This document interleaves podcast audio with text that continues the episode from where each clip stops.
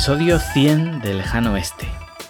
Un hito para mí cuando empecé esta andadura que nos ha llevado por todo el largo y ancho de Asia durante estos dos años y medio, en el momento más crítico de este continente en la historia reciente.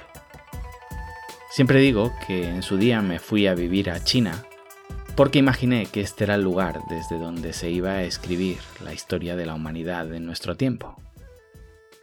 Y la verdad es que ya no en la última década y media, que es de lo que yo puedo dar fe con mis experiencias. Los últimos años, con la guerra tarifaria, el COVID, etc. Es difícil analizar el mundo sin mirar hacia el lejano oeste. Había dejado este episodio para profundizar en el porqué de esta aventura, daros las gracias a los que habéis formado parte de ella, a los que me habéis acompañado en este viaje, a los que seguís ahí, tirando de la caravana, alentando, a muchos que he tenido el gusto de conocer, a los que todavía no he tenido el placer de encontrar en este camino, pero seguro que algún día sucederá. Gracias por estar ahí. Un episodio más introspectivo, sin quizá demasiado valor, pero que necesitaba sacar en este aniversario y con él cerramos temporada y empezamos después de Año Nuevo Chino con energía para 100 episodios más. Lejano Este no habla de Asia, tampoco habla de negocios en China, no opina sobre ciudadanos chinos, ni sobre sus ciudades, ríos ni montañas. Tampoco va de negocios ni de las fábricas o productos que podemos encontrar aquí. No entramos en el idioma. No examinamos su gastronomía, sus hobbies, ni sus deportes. No nos interesamos por su política ni su historia. No valoramos sus inquietudes, sus gustos o sus decisiones de compra. Lejano Este es un proyecto mucho más ambicioso, diría incluso imprudente. Este podcast es un ejercicio de análisis de percepciones. No nos interesa tanto el objeto, sino la experiencia con el objeto. No nos centramos en analizar el monte Everest sino la tentativa en la escalada. No es el océano, es la sensación única al sumergirte. Cuando intentas aprender chino muchas veces te dicen que el chino no es un idioma, sino un estilo de vida. Estamos acostumbrados a aprender lenguas por equivalencias. Esta palabra es esta otra. Y si sustituyo palabra por palabra mi frase, aun saltándome la gramática, probablemente me entiendan. Llegamos a China y salvo la gravedad, que nos juran y perjuran que es la misma, todo lo demás cambia. Palpar China es situarte permanentemente fuera de tu zona de confort. Es vivir constantemente alerta, con la escopeta cargada. Ya no cuando vas conduciendo cuando te encuentras dentro de una negociación o cuando compras una casa. Hablo del día a día, de entrar en una tienda, de hacer una búsqueda en Internet, hablo de respirar. El arte de sentirse cómodo en este plató donde te pasas el día conspirando contra la adversidad. Esa habilidad para salir de casa todos los días y saltar la valla pletórico. Ese arte de dominar el ring, de hacerlo tuyo y de sentir que nada escapa a tu control. Cuando aprendes a disfrutar la incertidumbre, hasta incluso encontrarla atractiva y motivadora, la primera vez que comprendes que ya no estás fuera de tu zona de confort, sino que has ampliado esa zona de confort. O todavía peor, el día que piensas que salirte de tu zona de confort es volver a tu país, donde la gente dice y hace cosas raras, extravagantes que no entiendes. Ese punto, ese instante, es el que un día, incauto de mí, pensé que no se había explorado lo suficiente. Ese cenit es el motivo de este podcast. Una aventura que estamos viviendo juntos, vosotros y yo. Os cuento mis experiencias y cada episodio me llegan esos comentarios fabulosos de alguien que me dice, alucinante Adrián, eso me ha pasado a mí. Eso que cuentas no sabía cómo explicarlo. O a veces críticas. Me dicen, uy, que va, eso es tu experiencia, pero no es así. Y me encanta. Soy un explorador pero no todas las muestras que recojo son todas las que hay. Y a veces no es solo recolectarlas, sino interpretarlas bien. Eso puede ser lo más difícil. con el billete de avión a las antípodas de tu cerebro. No te venden un manual de supervivencia. Llevar 10, 15 o 20 años en China no es garantía de inteligencia. Si viniste con ideas inamovibles y todo lo explicas con el extracto de la RAE que solidificaste durante tu adolescencia. Y ese es otro misterio que solo sucede en China. Todos observamos los mismos hechos y los interpretamos de manera muy distinta. Cada extranjero tiene su propia realidad sobre China. Por eso me encanta discutir. Discutir no desde el odio, como a veces asociamos esa palabra. Discutere, del latín, de agitar un árbol o una planta hasta poder extraer el tronco y llegar a la raíz. Y China es ese árbol milenario que agitamos y agitamos y está tan arraigado que nos cuesta mucho llegar a la raíz. E incluso siguiendo con la metáfora, es tan grande ese árbol que una vez llegamos a esa raíz, podemos estar varias personas observándola desde zonas opuestas y llegar a conclusiones antagónicas. Lejano Este, ya dice mucho en el nombre, habla de una sensación, de un cálculo, una apreciación. No se trata únicamente de algo tan exótico y atractivo como el este. La adjetivación lo es todo en la comunicación. Y en este caso, la percepción en la que quiero profundizar es esta, lejano. Cuando me preguntan por el nombre, obviamente hay una clara alusión al Far West. Y como aquellos primeros colonos en la costa este americana, Veían el oeste como lo desconocido, aquel lugar remoto, salvaje, lleno de adversidades y a la vez repleto de oportunidades. De alguna manera es comprensible la desinformación que existía en el siglo XIX sobre aquella zona, el salvaje oeste, prácticamente inexplorada por los europeos. Pero en la era de Internet, en el siglo XXI, me resulta chocante la falta de información tan brutal que existe sobre China. Incluso sobre las grandes ciudades, Shanghai, Beijing, siguen siendo un shock para expatriados, estudiantes, hombres de negocios. Y esa es la parte conocida. Pero mil o dos mil kilómetros hacia el interior es la nada a nivel documental. Y no hablo de explorar paisajes, platos típicos o animales exóticos. Mm, la cuestión no es pasar el fin de semana. Me refiero a interactuar como lo hacía Marco Polo hace 700 años. Hablo de contratar servicios, de venderlos, de montar negocios, construir tu propia fábrica, tú, con tus propias manos, contratar personal, recibir inspecciones, trabajar mano a mano con gobiernos locales, colocar un pedido en una prisión estatal, esa merece un episodio o, un máster. Solucionar problemas, pero problemas de verdad.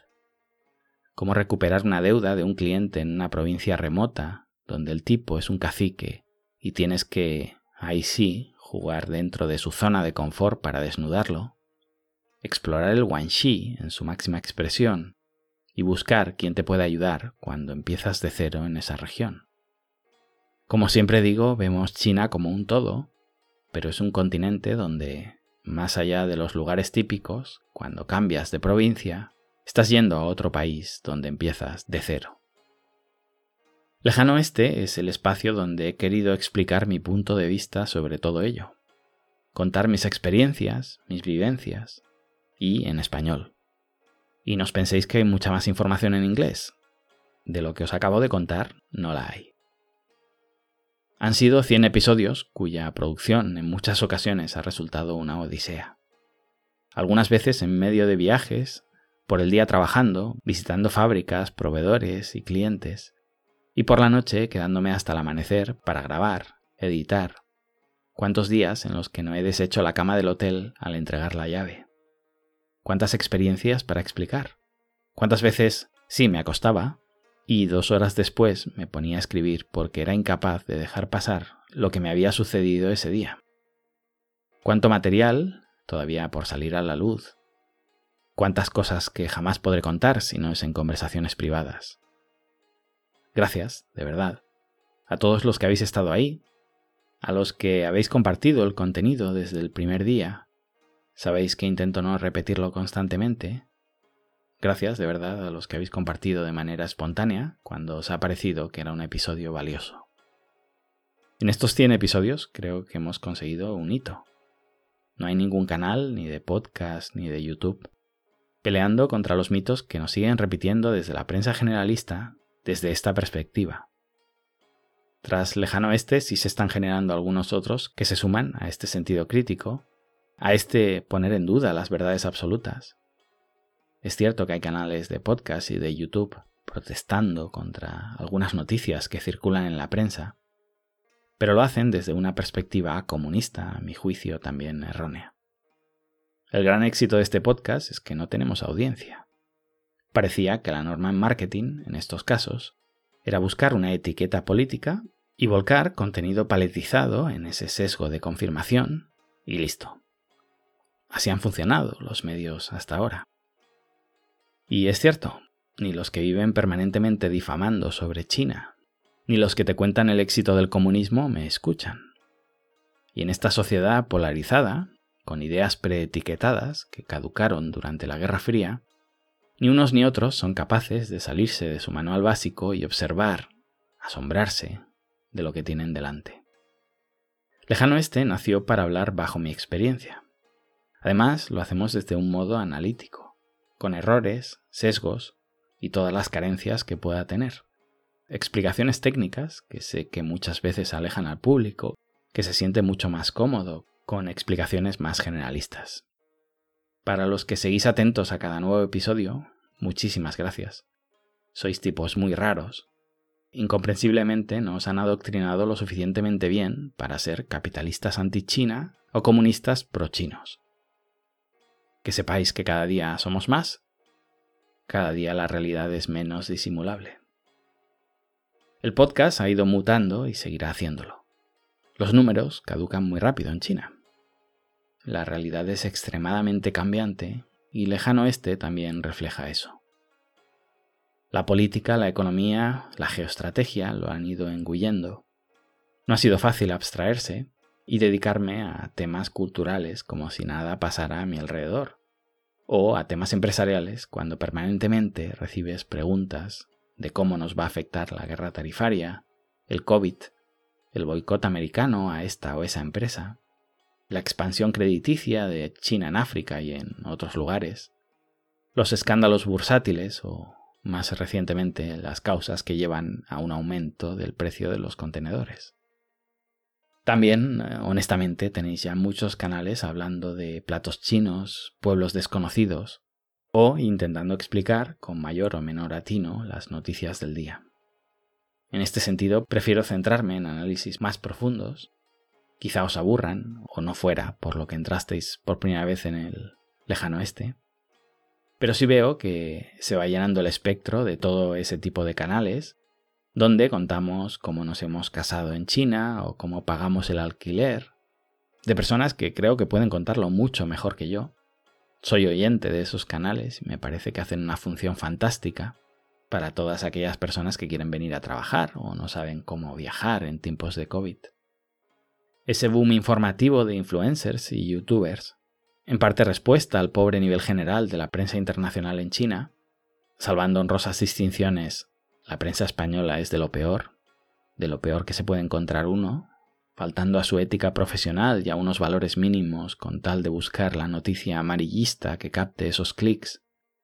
Se entiende el boom de, de estos extranjeros abriendo su propio canal y desafiando enfadados la versión oficial, que es al final la que leen sus padres y amigos y la que se tienen que encargar de refutar cada vez que vuelven a su lugar de origen. Bien, como decía, con tanto medio nuevo me he ido focalizando en análisis que quizá pasan más desapercibidos a simple vista, y bueno, aprovechando mi formación, prefiero seguir centrándome en ello. Estos 100 episodios, 130 contando los de Patreon y, y este último año en particular, han sido increíbles para el podcast. En crecimiento, en escuchas, suscripciones, y qué decir de Patreon cuando lo lancé pensé que sería algo testimonial, un disparo de fogueo que poco a poco iría olvidando. ¿Sabéis cuando lanzas a canasta y no tocas ni el aro? Que dices, Mm, chicos, eh, ¿hacemos otra cosa hoy? Pues pensé que iría en esa línea. Y en pocas semanas se convirtió en una pieza angular de mi estrategia. No solo la cantidad de personas que habéis decidido aportar, sino la cantidad de mentorías que llenan a día de hoy mi calendario, empresas y startups que buscan un asesoramiento, una colaboración intensa en su proyecto, y han buscado en mí esa persona para ayudarles a crecer en sus propósitos. Es formidable poder trabajar mano a mano con emprendedores, también con futuros emprendedores. Ahí me voy a esforzar para dedicar una parte de mi tiempo a colaboraciones en el sector educativo. Y nada más. Gracias de nuevo. Os voy a dejar con una frase de Confucio, motivacional, que simboliza mucho de lo que expresa el lejano oeste en general, mi experiencia vital en China y también de unos últimos días que han sido muy duros para mí por una serie de temas personales. Todos tenemos dos vidas. La segunda empieza cuando nos damos cuenta que solo tenemos una. Gracias y hasta pronto.